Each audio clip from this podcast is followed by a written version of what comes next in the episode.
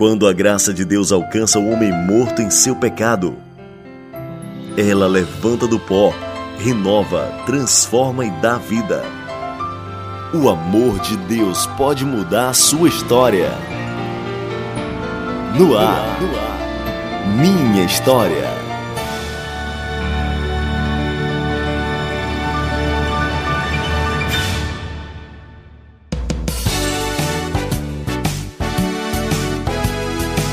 Dia, mais um final de semana e, é claro, mais um programa Minha História na FM 102,7. É um prazer estar com você. Eu sou João Lucas, quero agradecer muito a sua audiência, espero que você esteja muito bem. E vamos agora conhecer a história de mais uma pessoa que foi alcançada pela maravilhosa graça de Deus. Joelma, bom dia. Bom dia, João Lucas. Bom dia você que está nos ouvindo pela Rádio Ceará FM 102,7 ou pelos podcasts, pelas redes sociais, porque o nosso Mini História está em podcast também no nosso site, disponível no radioceara.fm e também em agregadores de podcasts, né, João Lucas? Fala Inclusive, aí os agregadores são, são vários, vários, são vários. Mas alguns que eu posso citar é Spotify, Deezer, iTunes, Google Podcast. Também tá no YouTube, né? Que é bem mais, mais fácil de encontrar, ou na verdade é uma plataforma mais conhecida, né? Sim. Mas para quem gosta do Deezer, Spotify, estamos lá também em podcast, tá certo? Beleza. E é claro, obviamente, aqui na Rádio Ceará FM 102,7, através do seu radinho na sua casa, no seu trabalho e vamos conhecer quem, Joelma, hoje? Hoje nós vamos conhecer o testemunho de uma pessoa maravilhosa. Estou falando de Marli Bezerra, minha amiga do coração que o Senhor colocou é, na minha vida um tempo atrás. Eu não conheço o testemunho dela também não, viu? Vou conhecer hoje. Bom dia, Marli, seja bem-vinda, querida. Bom dia, João Lucas. Bom dia, Joel. É um prazer imenso. Fiquei muito nervosa com o convite, mas estou aqui. Você Eis pode ficar aqui. à vontade, viu? Fique à vontade aqui no programa Minha História para contar seu testemunho, para falar o que Deus fez na sua vida. Você é muito bem-vinda. Gente... João, se eu, se eu fosse falar a minha história é, o tanto que eu vivi seria mais ou menos uma semana, viu? Ah, é? Eita! É muita coisa, hein? Vamos tentar resumir, então, em 55 minutinhos, né, João Lucas? Com certeza. E vamos começar, vamos se apresentar, né? Quem é a Marli Bezerra?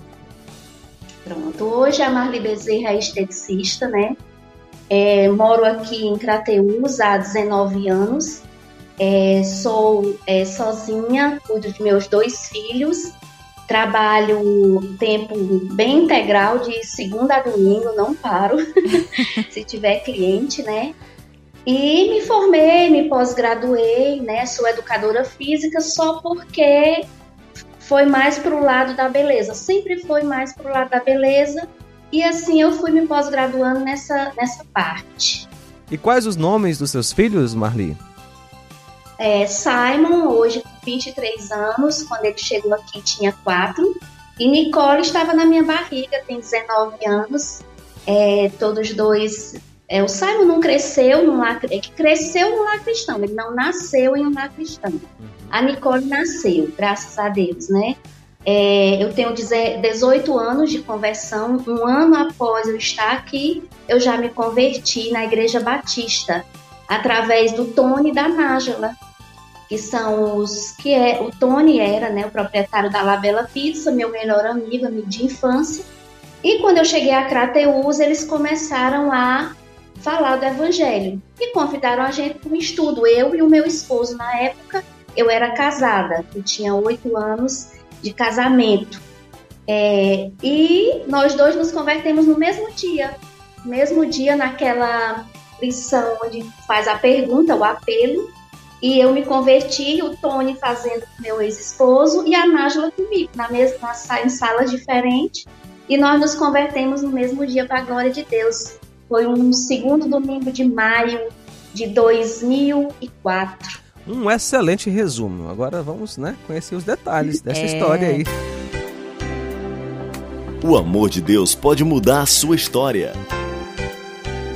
No ar Minha história.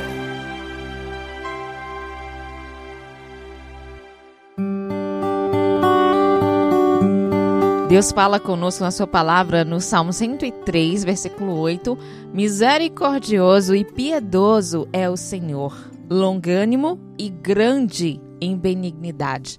Essa graça, essa forma dele nos alcançar, não é nada mérito nosso, né? Mas é o que? É piedade do Senhor, é bondade, benignidade, amor dele para conosco, né? Que nos alcançou e alcançou também a Marli e ela conta pra gente a sua história agora. Vamos, vamos dar uma. Vamos lá na infância. Você disse que chegou a Crateus, né? E você é de onde? Bem, eu sou filha de Arneiroz, próximo a Tauá, descendo para o Cariri. Sou de uma família católica, culturalmente, né, católica, minha mãe muito católica, e eu sempre fui praticante. Eu coroava a santa, eu cantava, eu ajeitava casamento, eu limpava a igreja, enfim, fazia tudo que um católico, a maioria, não faz, né? Mas eu era praticante, sempre fui, sempre gostei de estar participando de tudo. Né? E nasci e me criei lá. Quem Arneiroz, até os 15 anos, sou adotada. Minha mãe, o nome dela é Anedina, ela me criou, eu sou adotada, é, a melhor amiga dela, não quis ficar comigo, e ela disse assim, que se fosse uma menina, ela queria, mas se fosse homem, ela não queria. E veio eu, nasci dia 28 de março de 75, numa sexta-feira santa, e no outro dia me entregaram para ela. No outro dia mesmo, nem mamei, né? Mas Joelma, Deus faz tudo perfeito. Sim. Então, assim, eu não seria tão feliz com ela como eu fui com minha mãe adotada. Ela era uma mulher incrível, uma mulher, para mim, a mais perfeita que já existiu. Ela lavava e passava roupa para a sociedade na época em Arneiroz mais condição que nós duas.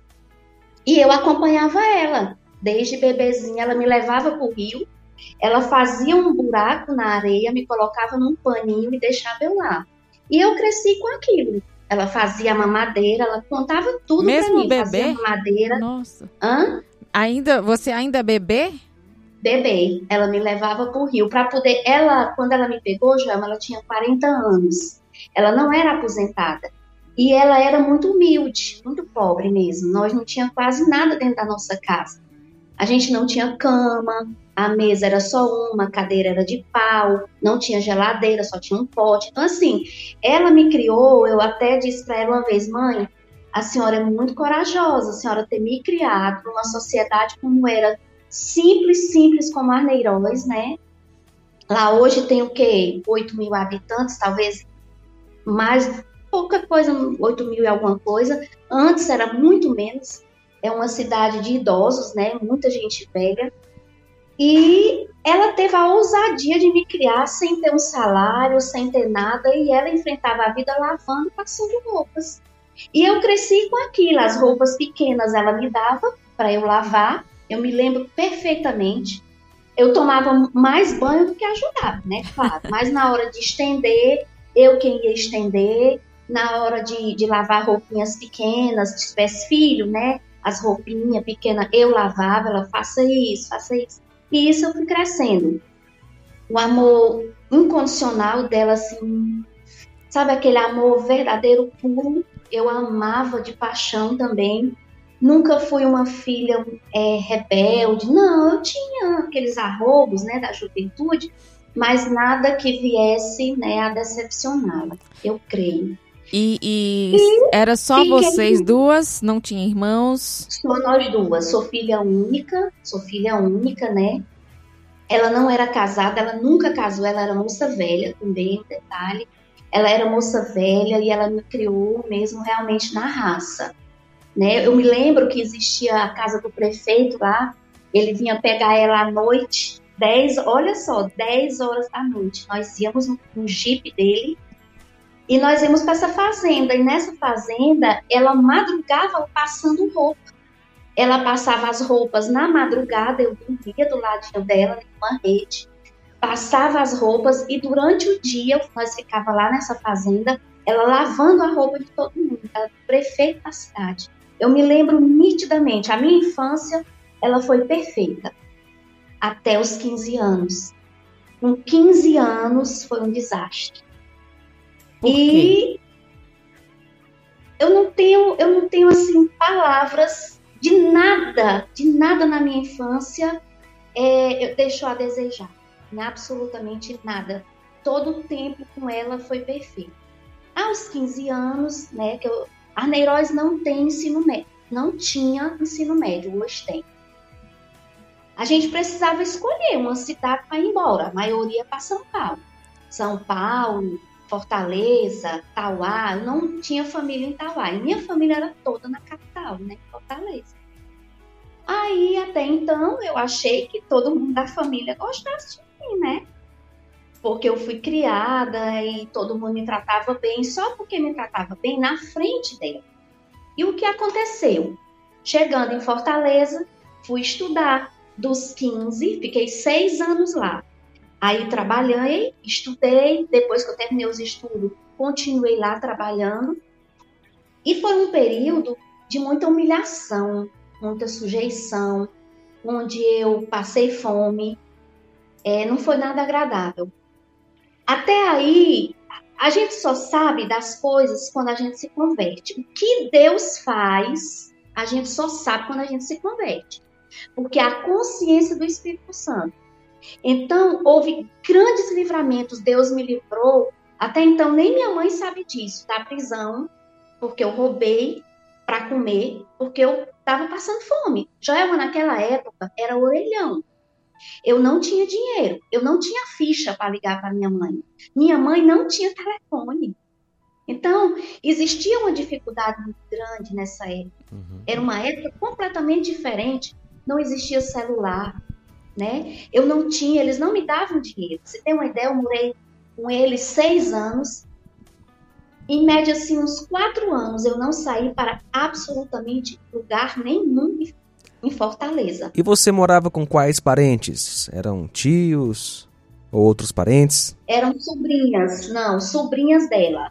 Eram as sobrinhas dela que dizia que até então a amava muito, né? Mas passava na minha cara que eu era adotada, passava na minha cara que não precisava mãe criar, que eu era uma pessoa sem futuro. E eu era 15 anos, eu era uma matuta. Eu não conhecia absolutamente nada, nada. João Lucas, eu não conhecia nada da vida, eu não sabia nada. E eles chamavam palavrões feios comigo mesmo, sabe? E no Arneiroz eu dançava, eu bebia, nunca fumei. E era só aquela brincadeira, não, não tinha clube, não tinha aquelas festas, era festa de arrasta-pé, sanfona, sabe, uma coisa muito rústica. Uhum. Não existia droga lá, nunca existiu droga lá, agora tem. Homossexualismo, se existisse, era muito escondido, ninguém sabia. Então, assim, era um tabu muito grande, entendeu? Uma menina como eu não, me, não se entregava aos 15 anos, jamais. Era horrível na época, entendeu? Então eu fui morar com eles e começou as humilhações, sujeições. Eu tinha a impressão de eles colocar empregada para bater em mim. Elas batiam em mim, elas puxavam meu cabelo, elas batiam na minha cara. Se eu fizesse, falasse alguma coisa que ia contra o que elas queriam, eu não sei se era amando, mas era esquisito. Houve uma situação que eu estava na casa de uma prima logo quando eu cheguei, a menina saiu com uma faca na mão, correndo atrás de mim. E no outro dia elas me colocaram num pensionato. Um pensionato, não sei se vocês sabem como é, é um tipo um hotel, onde cada um tem suas coisas, uma parte do guarda-roupa, um quarto dividido para várias pessoas, um banheiro dividido para várias pessoas. Me colocaram lá, eu comia com barata, a comida era horrível. Elas pagaram uma refeição para mim e o local e eu não tinha de onde tirar. Foi nessa época que eu fui para a rua roubar. Eu fui, eu saí de casa, João Lucas e Joelma, para roubar comida. Eu fiquei assim, eu digo, meu Deus, quando eu cheguei lá, que ponto eu cheguei? Você pensa que minha mãe soube? Nunca. Por que, que eu não contei? Meus irmãos eu não contei, porque ela era uma pessoa muito sofrida. Aí eu ia contar para ela isso, ela ia ficar como com a família? Aí ela ficar numa situação, numa sinuca de bico, meu Deus, eu acredito na minha filha, eu sei que ela ia acreditar em mim. E eu cheguei nessa loja e botei na minha bolsa biscoito e aquele desespero louca para sair para comer. O cara me viu na câmera. E Deus, naquele momento, tocou aquele homem. Foi assim. Eu disse, moço, olha, me perdoa. Eu desse jeito, chorando. Moço, por favor, me perdoa. Eu nunca fiz isso. E ele foi disse, pois vai embora e não faça mais. Eu disse, tá bom. Eu saí daquele, daquele mercantil assim. Eu nem, nem sei se eu falei o nome de Deus. Eu só saí, eu só queria sair daquilo. E eu me lembro que as meninas que moravam no. Dormiam no quarto comigo, me lembro do nome de uma.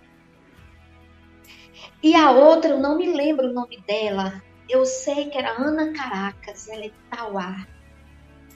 Aí foi, ela disse, Marli, eu percebi que você não tem comida. Aí eu disse, não tenho. Porque as minhas, minhas primas me colocaram aqui. Não avisaram para minha mãe. Eu não tenho como entrar em contato com ninguém no Arneiroz, porque eu não tenho dinheiro. Eu não tinha, eu só tinha as minhas roupas. Eu não tinha sabão para lavar as minhas roupas. Minhas roupas eu ficava usando, usando, usando. E quando elas viram aquilo, elas disseram, Marli, vamos fazer assim. Eu estudava, era em escola pública, em Fortaleza. Mas lá também eles não davam merenda, não. E ela foi disse, olha, nós vamos fazer assim, você arruma nosso quarto, você vai lavar o banheiro, você vai arrumar meu guarda-roupa, da outra moça, que eu não me recordo o nome dela, eu sei que ela não era do Ceará, ela era de outro estado. Elas trabalhavam na Assembleia Legislativa. Creio que era concurso na época, né? Elas trabalhavam. Agora, não se preocupe que de hoje por diante nós vamos dar sua comida. Eu tinha a merenda e o almoço, eu não tinha mais nada. Elas me davam a merenda, eram duas velhas, né? Dona do pensionato e eu me lembro que eu chegava lá, tinha carnes separadas. Tinha uma carne que era melhor e uma carne que era pior. Tinha uns filhos lá de papaizinho do Tauá que só comia comida boa.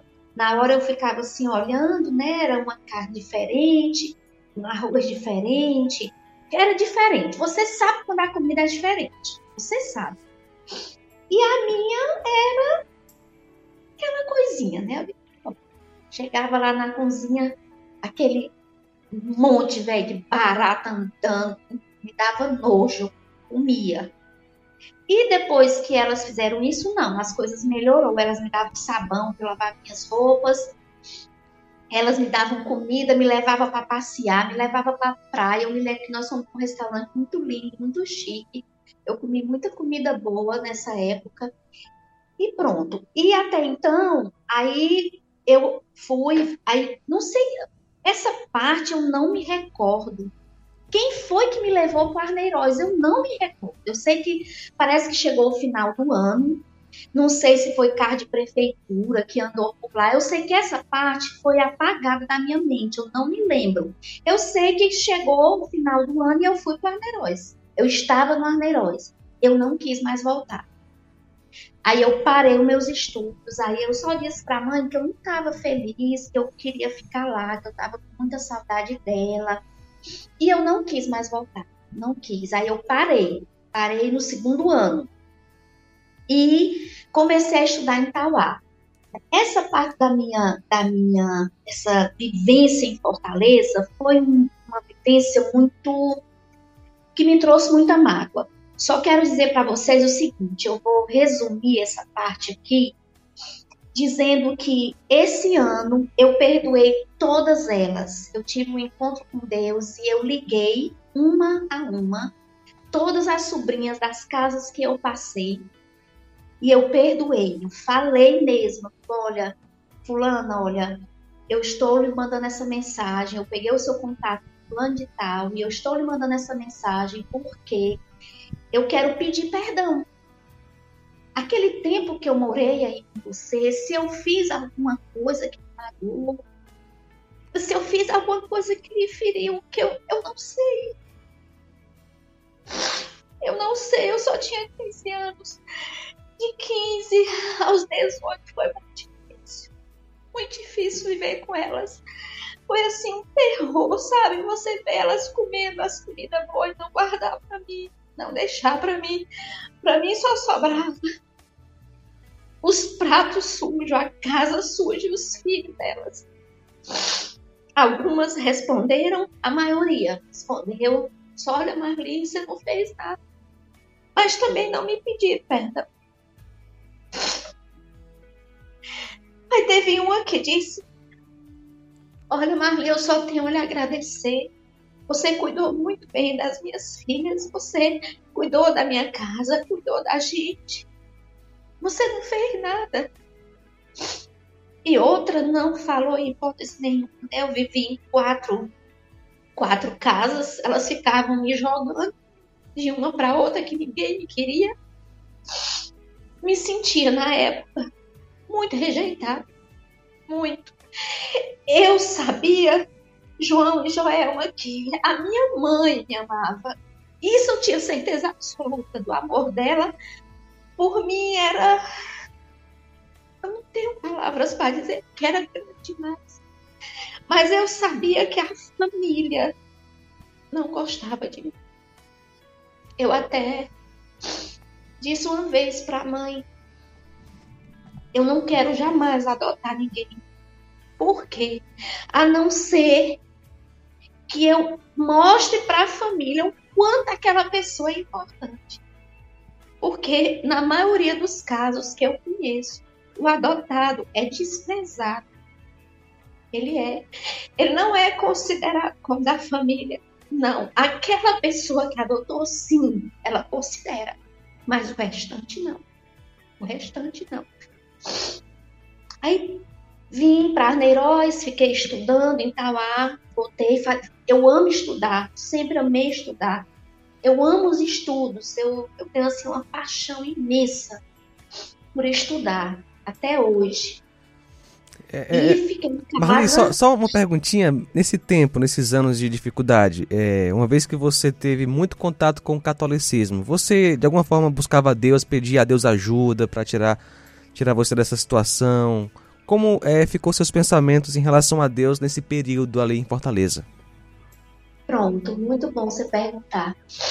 A primeira experiência que eu tive com Deus foi na casa de uma amiga minha de escola. Diante esse, é, diante dessa turbulência que eu vivi, eu conheci uma menina chamada Silvia.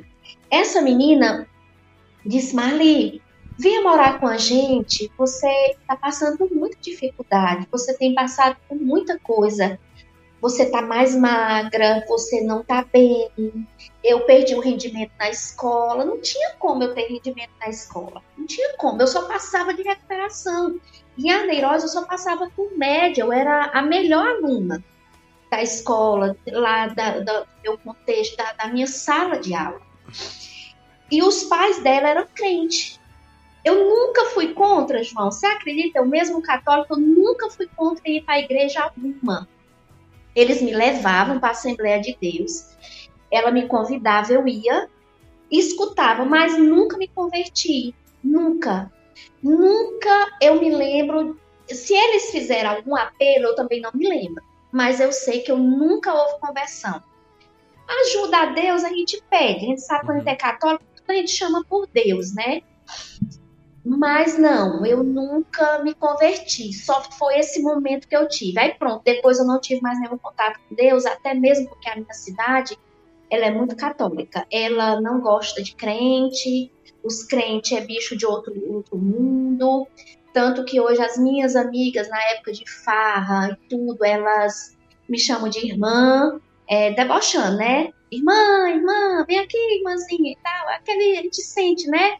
No falar o debochezinho. Mas tudo bem, eu as amo mesmo assim de coração.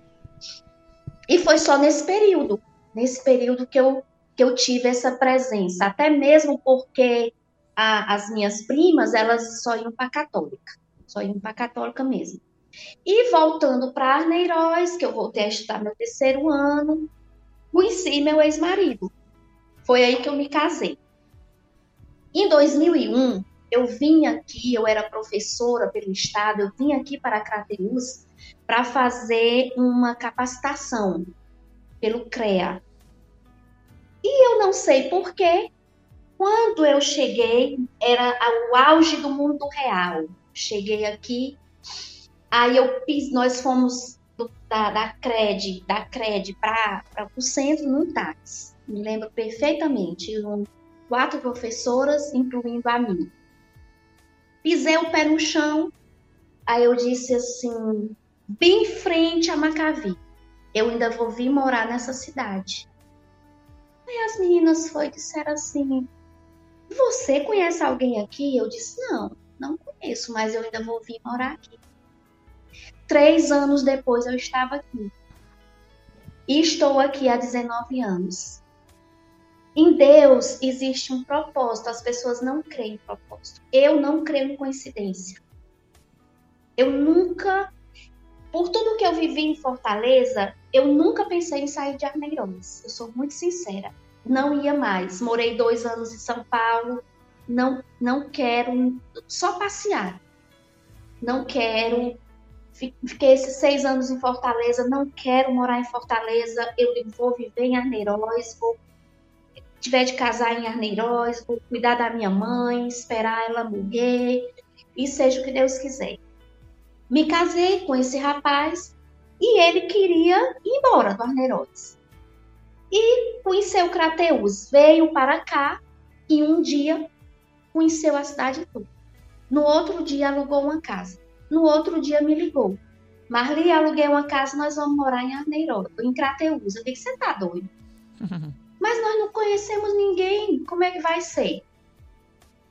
Aí, tá certo. Falei para minha mãe, eu disse, é, eu tô casada. Para onde ele for, eu tenho que ir. Aí mãe disse, pois vá. Minha mãe era muito a meu favor, muito. Eu disse, pois vá. Se você quer ir, se não der certo, você sabe que você tem sua casa aqui para você voltar. Tá bom, aqui eu vim. E aqui nós conhecíamos o Tony e a Nájila. Mas até então nós não viemos por eles. Não viemos por eles. Foi muito por acaso, muito coincidência é, nesse ponto, né? E tudo levava para cá. E é. Pronto. Vamos lá. E aqui é, começamos a morar. Eu tinha umas reservas, né, financeira, eu era professora, também tinha uma frutaria lá em Arneiroz na época. E o que eu tinha, trouxemos. Para resumir toda a história em relação à vinda, aí a Nájila começou e o Tony pedir, é, convidar a gente para o estudo, né? O estudo bíblico e nós nos convertemos. Aí meu esposo, é, meu ex-marido, né? É, começou tra as traições aqui em Crateús. Com dois anos que nós estávamos aqui, ele teve alguns relacionamentos e entre eles foi uma irmãzinha. Aí perdoei um, perdoei dois, mas aí a, o limite acabou. O terceiro, que foi com essa irmãzinha, eu não aceitei, não perdoo mais. Aí mandei ele embora. Mandei ele embora. Que foi na época que eu morei em Nova Russas que eu conheci a Joel. Eu saí daqui de Crateús em 2015. Morei aí seis meses, não moro até hoje, porque infelizmente não deu certo é, para eu lidar com aquela situação sem ajuda. Ajuda que eu falo, não de pessoas, é, não financeira, era de pessoas conhecidas, que eu uhum. tinha poucas pessoas conhecidas. E é, quando eu cheguei, no, eu me separei aqui separei aqui em Crateús, fui para Nova Russas, ele disse que ia, eu disse, tá bom, você pode ir, mas eu vou lhe dizer, nós não damos mais certo.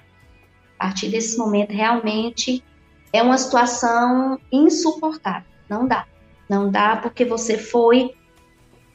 Porque assim, chega um ponto da vida da gente que a gente tem que decidir. E eu decidia naquele momento por mim e meus filhos oito anos de casamento foi uma decepção atrás da outra. Primeiro, ele não gostava da minha mãe. Então, se ele não gostava da minha mãe, ele já não gostava de mim. Ele perdeu assim 70% comigo quando ele destratava a minha mãe. Quando eu fui me separar dele, João, sou muito sincera, Joelma, não pesou, não foi a traição. Traição mulher supera. É muito fácil superar a traição. Só é colocar outro lugar. Não é assim que as mulheres fazem? É simples assim. Só porque ele não considerar a minha mãe pesou muito, pesou 100%, porque eu tive certeza absoluta que eu não queria ele ao meu lado. Absoluta. Naquele momento, eu não queria ele mais ao meu lado. Mandei ele embora. Pronto. Lá em Nova Russas, ele passou dois dias com duas noites chorando. Eu digo, olha, vamos fazer o seguinte, você fica aqui no apartamento, eu morava ao lado da Nájila, em cima da Lavela Pizza.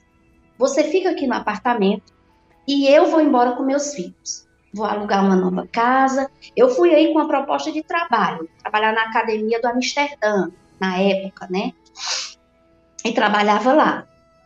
E disse: olha, você fica no apartamento e eu vou me embora. Ele não ficou, por quê? Porque ele não trabalhava. Quem sustentou a vida toda ele fui eu. Eu sustentava ele. Então, assim, a vida, a vida boa que ele tinha, ele não ia ter mais. Ele não tinha como pagar apartamento, ele não tinha como pagar água, luz, nada. Então, assim, quando ele viu que a situação para ele ia pesar, ele disse: Não, pode deixar que eu vou embora. Ele, pois pode ir. Minha decisão é uma só. Uma vez eu disse para você: você brinque comigo, bastante. Tá brincando. No dia que eu deixar de gostar de você, Aí pronto.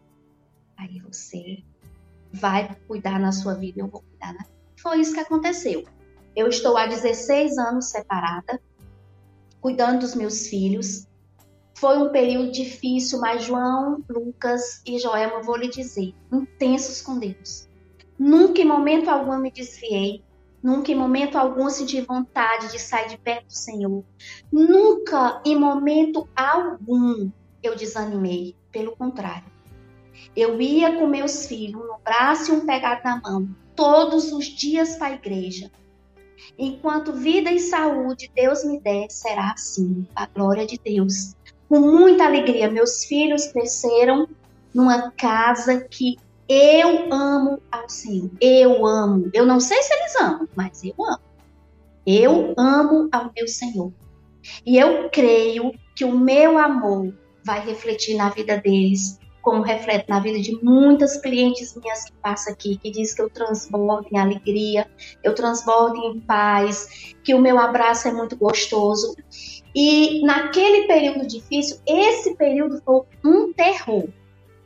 Nós passamos muita dificuldade financeira, não pela saída dele, mas pela morte da minha mãe. Aí ela morreu.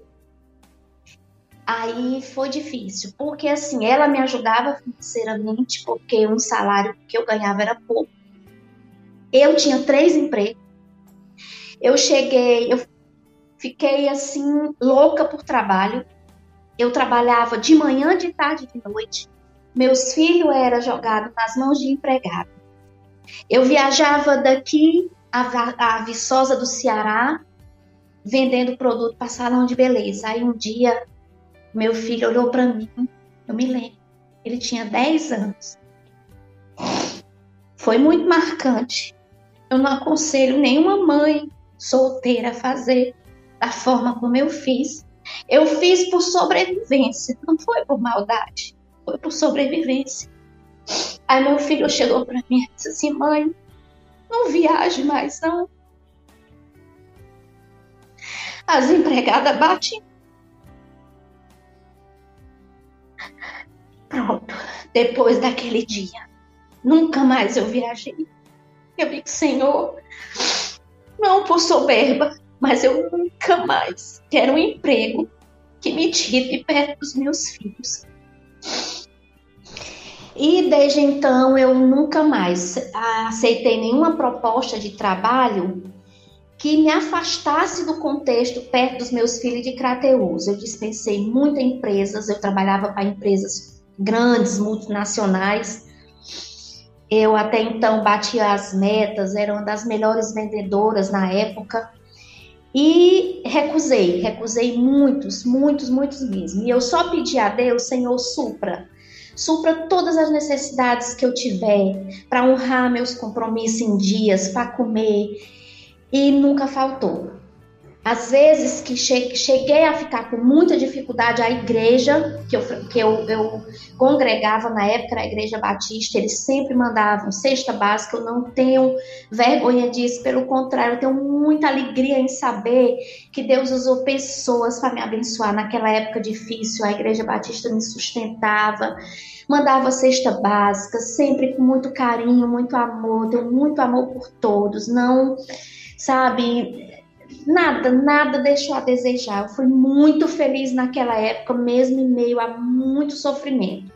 Destaco aqui para todas as irmãs que estão escutando: sofrimento, minha irmã, não é para perdas, não é para destruição, é para crescimento. Eu cresci muito, eu sou uma mulher muito abençoada, eu sou uma mulher muito corajosa. Não, não vem de mim, eu digo a vocês com toda a sinceridade do meu coração: não vem de mim, é do Senhor.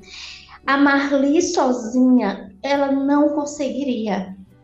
Para você que tem dúvida da existência de Deus, eu lhe digo com toda sinceridade: eu tive momentos incríveis com Deus, onde Ele chegou ao ponto de me tocar, eu senti as mãos dele.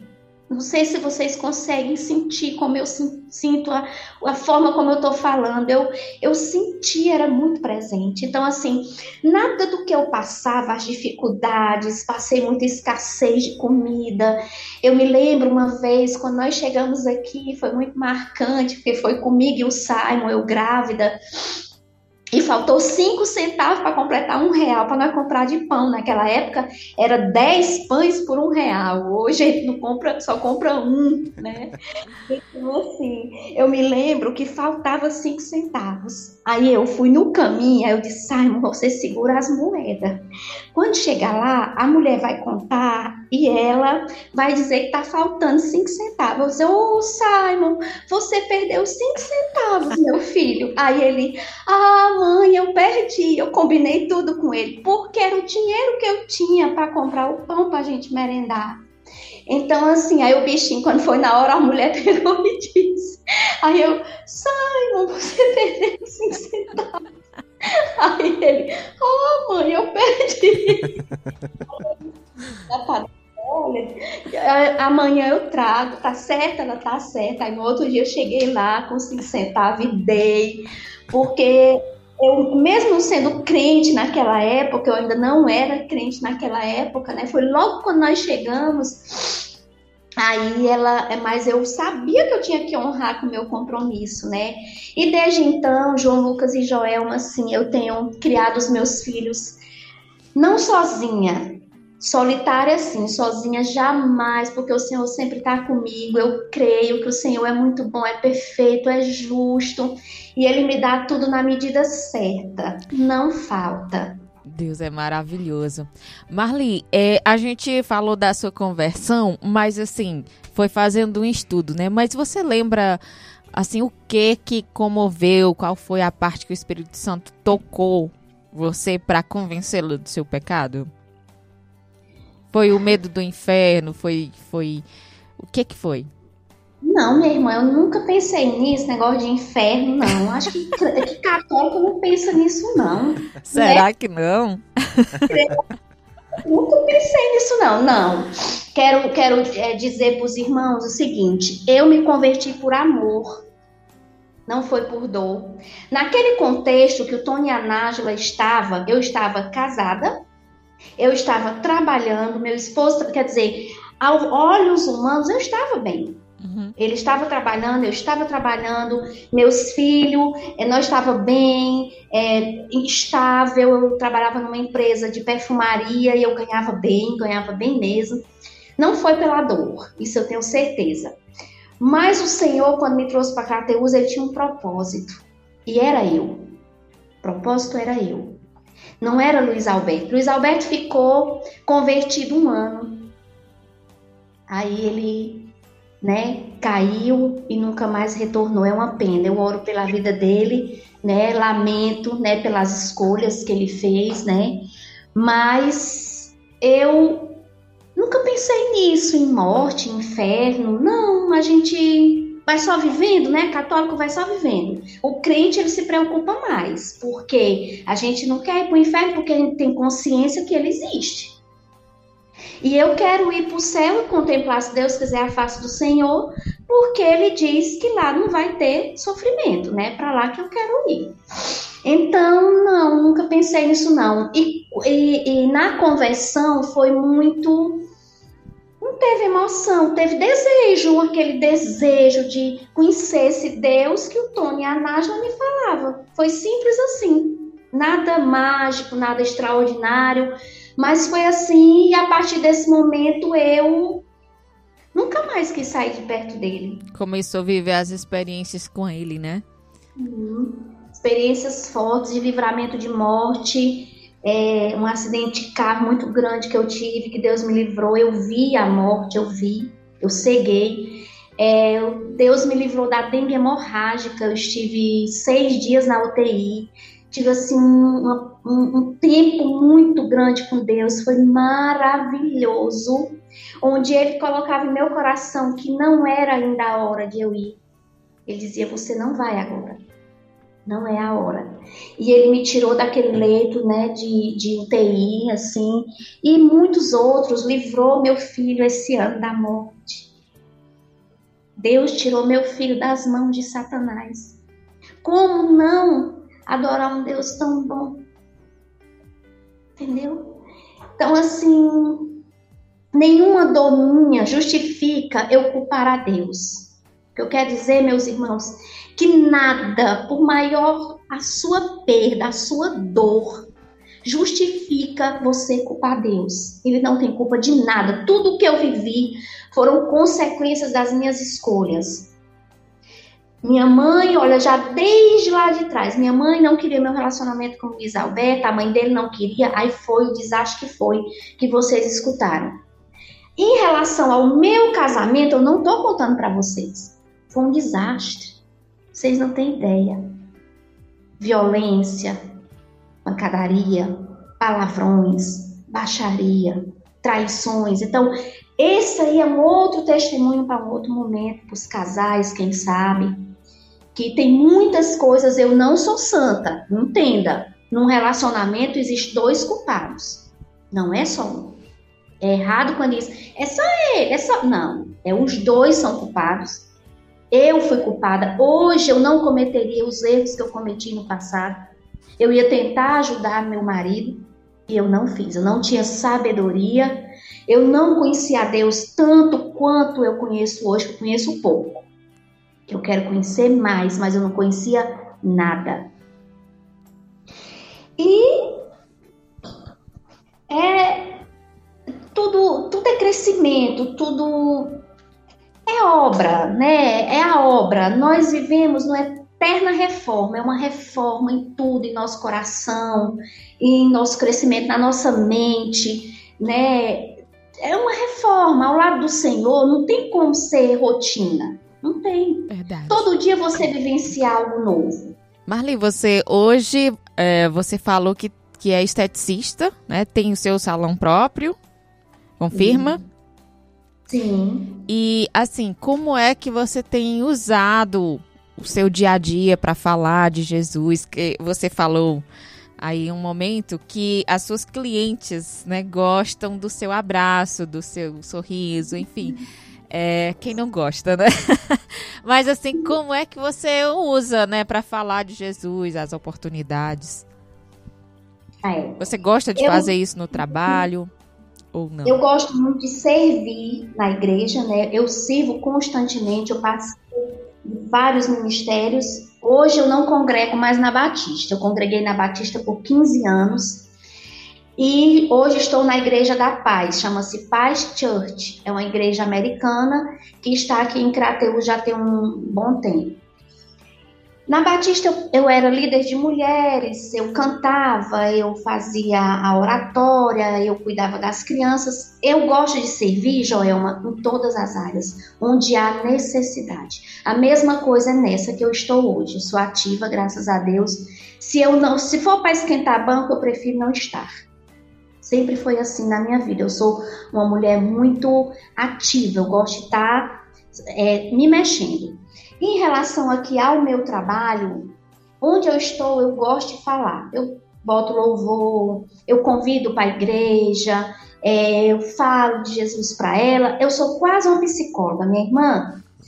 Elas conversam tudo comigo. Aí lá vai eu começando e aconselhando.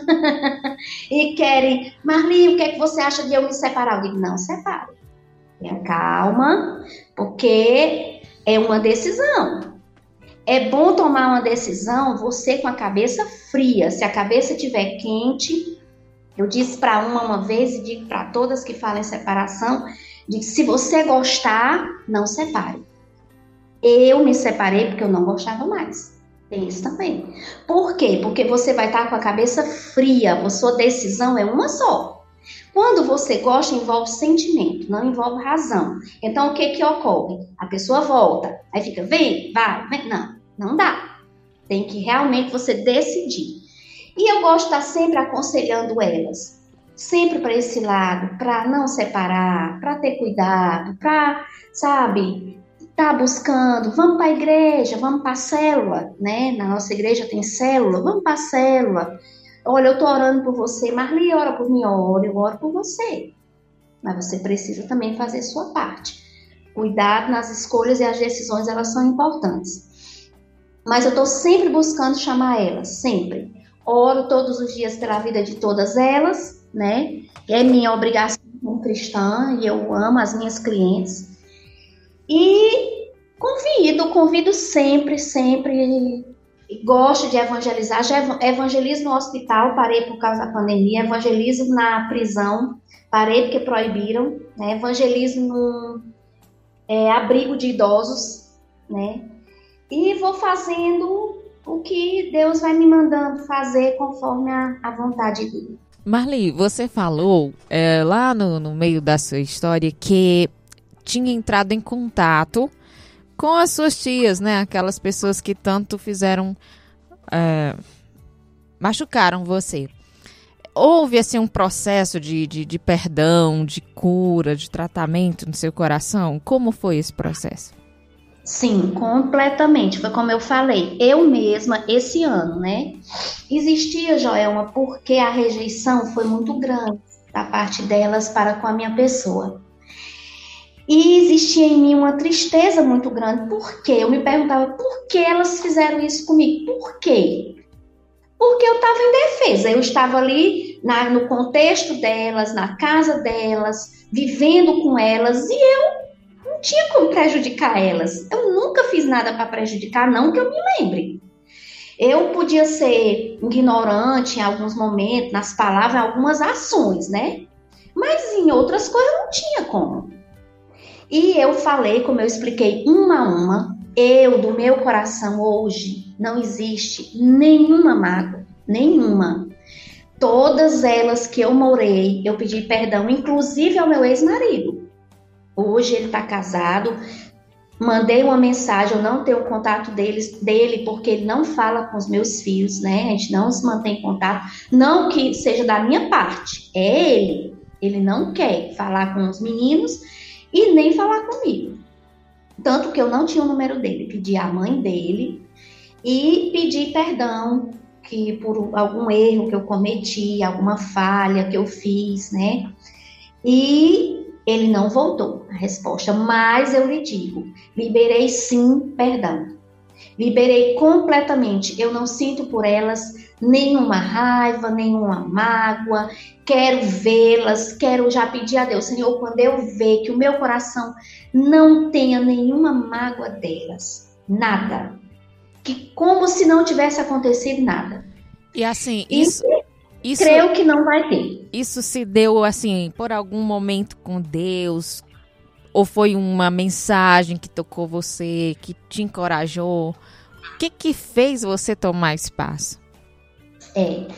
Eu fui no encontro né, de mulheres que chama-se o Encontro com Deus da Igreja da Paz. Esse ano foi em setembro. E nesse encontro é você e Deus. Você e Deus. É o lava, lava roupa suja diante de Deus. Então, assim, o que mais me tocava naquela situação que eu estava ali, nós dois confrontando, eu e Deus, era isso o que me fazia sofrer, o que me causava raiva, era saber o que elas fizeram na época. E aquilo ali ia Deus tratando, Deus tratando. E quando você sai desse encontro, minha irmã, não tem como você não pedir perdão. É inevitável. É assim, Deus tira a porcaria para colocar algo novo. Realmente, assim, era o que me magoava. Luiz Alberto me magoou muito eu tinha muita raiva dele, um, um aperto, uma vontade, sabe? Se eu pudesse matar, eu matava. Mas nunca matei, graças a Deus. Graças a Deus. Mas foi isso. Deus me tratou nesse encontro. Foram 18 mulheres que Deus também tenha tratado elas como me tratou. Eu liberei perdão. Tá perdoado. Para mim não existe mais absolutamente nenhuma raiz de amargura, nenhuma, porque eu não aceito. Quando vem a pontinha em meu coração e Senhor, tá cancelado. Não quero, não aceito, porque não provém de Deus e realmente não quero. Eu não aceito, Joelma. Não aceito mais nenhuma raizinha, por menor que ela seja. Passado ficou lá. Foi um passado, foi. Eu não vou esquecer, mas eu não quero sentir mais. É, uma coisa muito importante que me deixou muito feliz, muito em paz, foi a, a conversão da minha mãe. No período da doença dela, é, nós chegamos de Fortaleza, passamos lá três meses, foi dias bem turbulentos. E ela, como eu ressaltei, ela era católica, uma católica muito fervorosa. E ela se converteu ela se converteu ao meu lado, ao lado do meu filho e da minha filha, a Nicole e o Simon. E ela sentia muitas dores no corpo, muitas dores. E a partir desse momento, eu perguntei, mãe, olha, se a senhora crê que Jesus pode salvar a sua vida, que pode retirar todas as dores do seu corpo, a senhora diga que crê. Ela disse, eu creio, minha filha. Eu digo, pois a partir desse momento a senhora não vai mais sentir dor. E meus irmãos, eu conto para vocês com muita alegria e satisfação no meu coração. Ela se converteu de coração, porque a partir desse dia nunca mais ela sentiu nenhuma dor.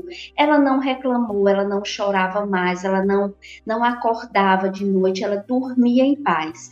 E no, no, na morte dela, a minha tia relatou que ela morreu ao lado da minha tia, não foi ao meu lado.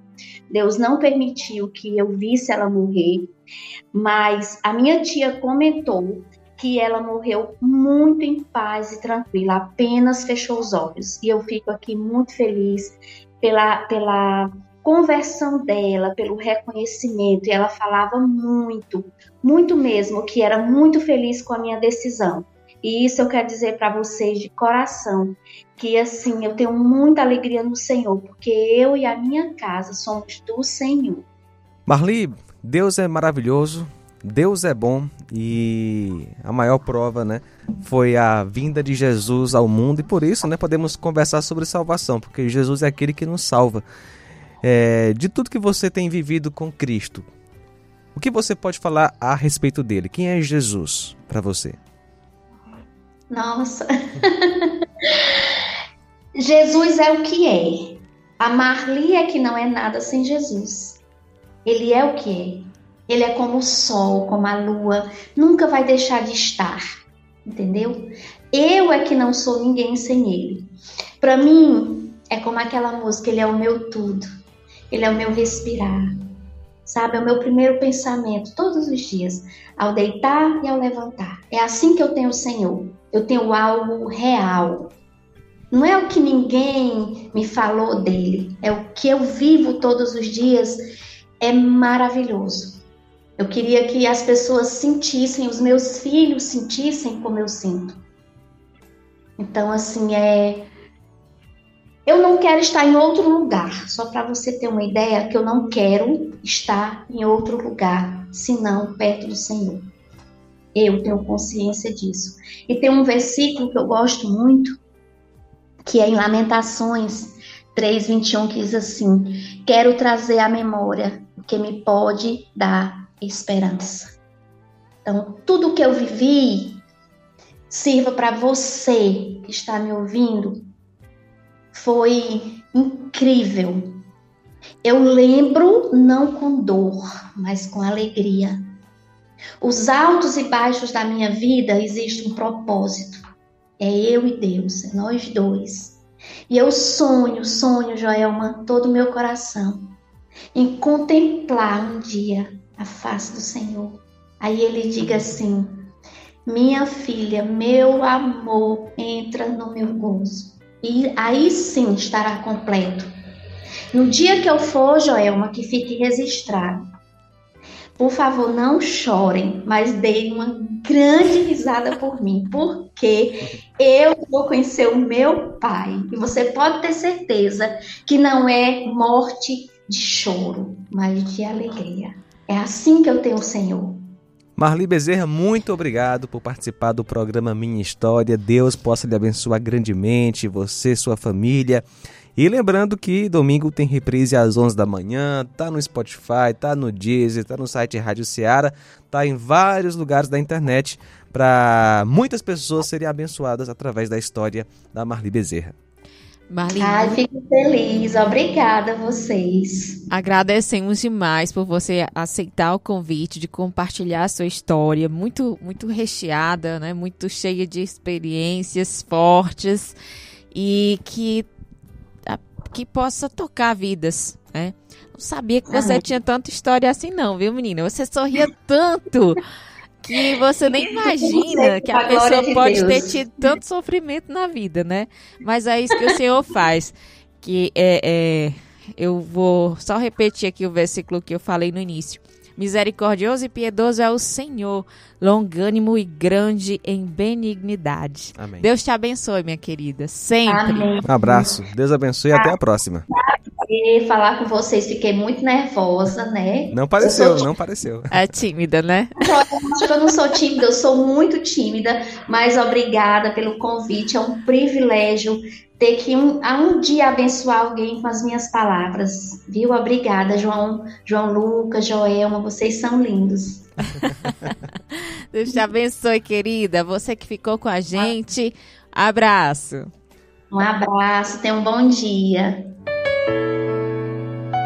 O amor de Deus pode mudar a sua história.